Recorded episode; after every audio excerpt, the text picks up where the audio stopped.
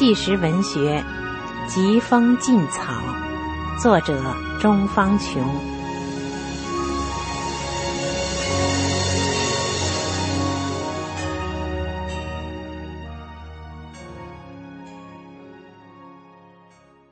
听众朋友，你们好，今天继续为您播送第二章艰苦创业的后半部分。失败的婚姻。由于第一次恋爱的失败，我就再也没什么可挑剔的了。只要人家不嫌我腿不好看、有病就行了。婚后能生一个孩子，证明我的腿不影响生育也就行了。结果草率的找了一个工人结婚，婚后生了一个儿子。由于各种原因，儿子才三岁，还没有任何一点记忆时，我们就分开了。所以在儿子的心目中，没有父亲的存在。有压力才有动力。刚怀上儿子不久，就给重庆县的水泥老板肖永才运水泥。给他运了一段时间后，他觉得我这个人信得过，就让我和他的亲戚胡师傅长期帮他运。我几乎每天都是早出晚归。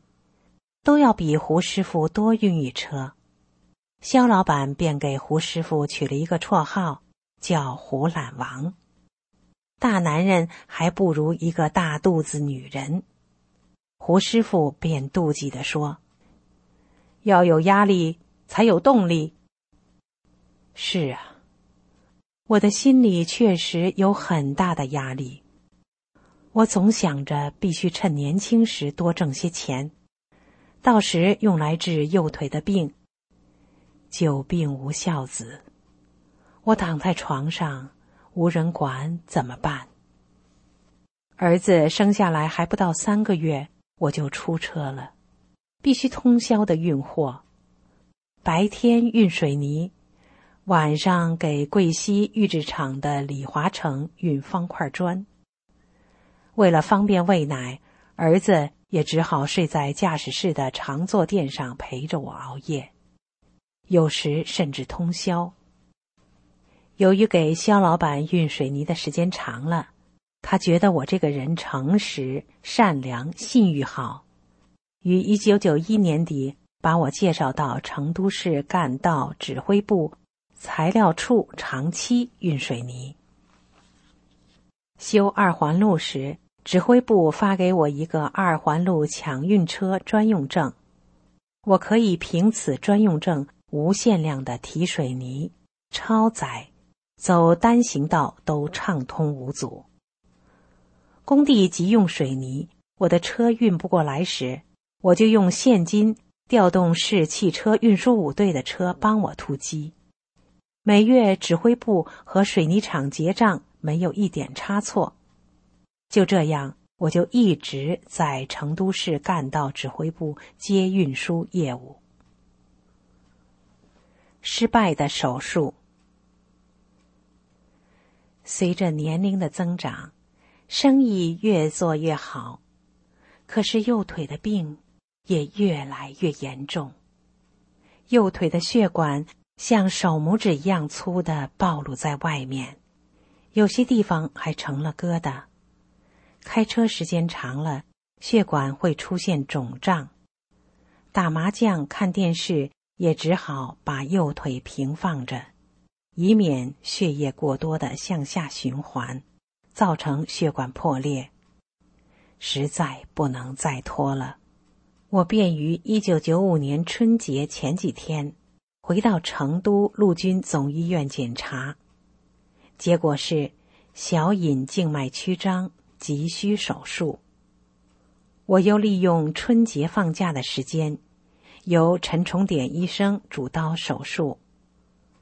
手术从早上九点钟开始，在手术的整个过程中，因是下半身麻醉，我听到手术刀钳子放在盘里的清脆声音和手术刀割肉的声音，整个场景像死一样的宁静。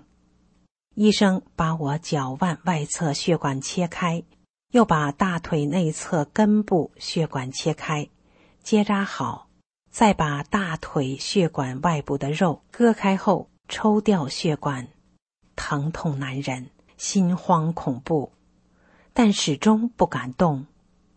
好容易把血管抽出来了，医生对我说：“这就是你的血管。”我看见长长的像鸡喉咙管一样的血管，一放进玻璃杯中，立即就缩短了。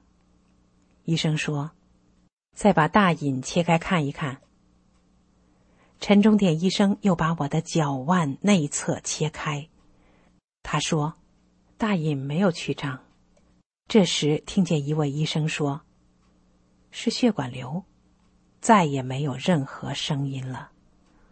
我听见后明白是诊断失误，做错了手术。但这又有什么办法呢？我根本就不敢多想，后果实在太可怕了。就这样。整个手术做下来已是十二点过了。一星期拆线后，我便回家养伤。过一段时间后，伤口全恢复了，抽过血管的地方仍然发胀，不见好转。我又怀着不安的心情到陆军总医院找到陈冲典医生。陈医生对我说。我们经过研究，决定免费给你做美国进口的引进手术试一试。我考虑再三，万一深度手术下来瘫痪了怎么办？现在虽然发胀疼痛，但血管还没有破裂，人还年轻，血管还有弹性，也就没有答应，不想再做手术了。萌发修炼。一九九六年八月，我带上母亲和儿子到青城后山旅游。在弯曲的山道上，我们艰难的拉着旁边的树枝，或手撑着岩石向山上攀登。我穿的高跟鞋连后跟都走掉了，腿又胀痛。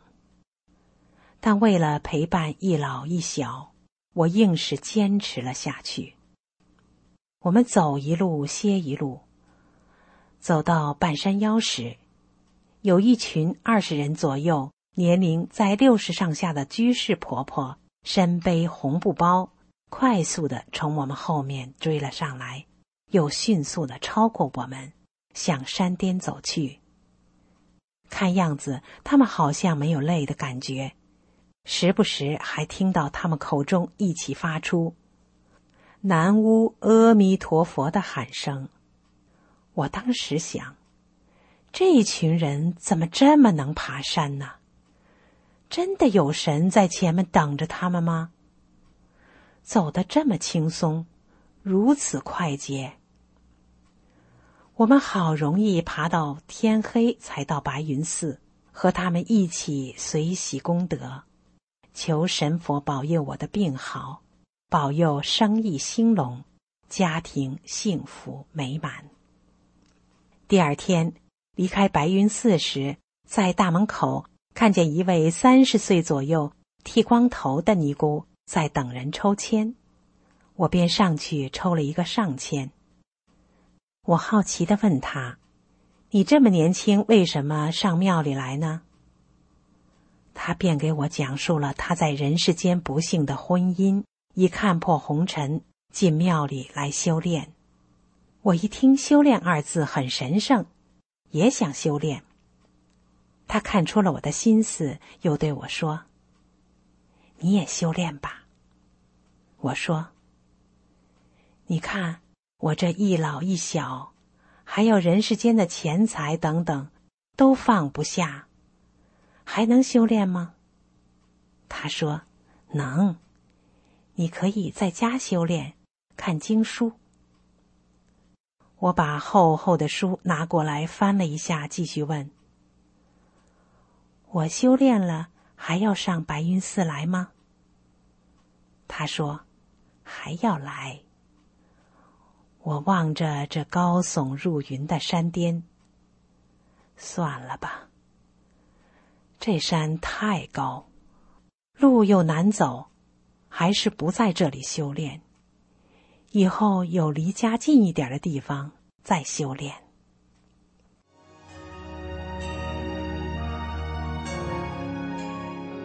各位听众朋友，您现在收听的是《纪实文学·疾风劲草》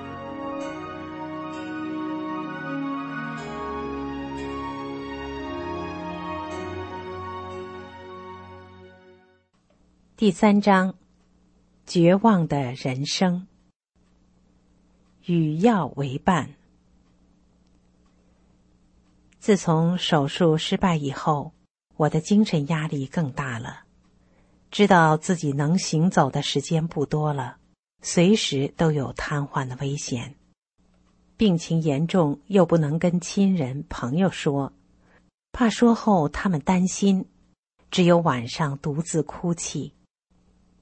不知道什么时候开始，我只要一激动或生气，大脑的血管就像琴弦一样绷紧，全身麻木，失去知觉。从那以后。我手提包内除了化妆品，就是治脑血管的药：西比林、银杏叶片、眩晕停，甚至有时走路都发飘，并伴有短暂失明。一次，我开小车行驶到神仙树汽车运输公司五岁门口时，眼前突然发黑，我赶紧把车靠边停下。吞下随身携带的药物，趴在方向盘上，大约一个小时左右才恢复过来。一次，我们在望江公园钓鱼，卖保险的人叫我买保险，我便问：“保险会增值吗？”他说：“不增值。”后来，我只好把我所有的存款用来买二级市场的股票，等股票上市后。用钱来养老治病，国际上尚无医治方法的血管瘤，一拖再拖，拖到一九九七年，我又到华西医科大学诊治我的右腿。教授看后觉得病情很不一般，不敢轻易下结论，便对我说。每个星期三下午是专家会诊日，专门诊断疑难病。你另去挂个号，约个时间再来吧。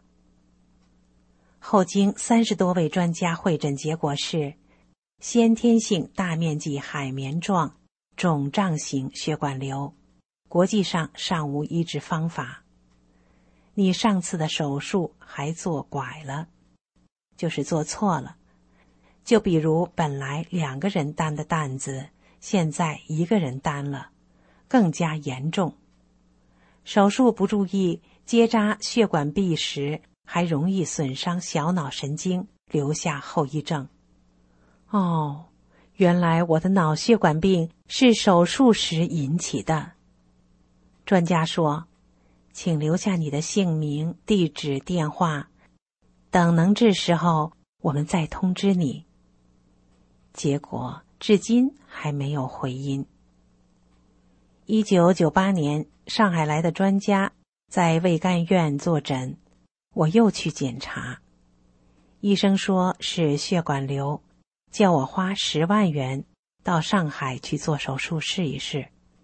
我说，如能治好，二十万元我也去；若不能保证，就算了。他说，不能保证。结果我一直没去。听众朋友，纪实文学《疾风劲草》的第三章《绝望的人生》，今天就为您播送到这里。下回继续为您播送第三章的后半部分，欢迎您到时收听。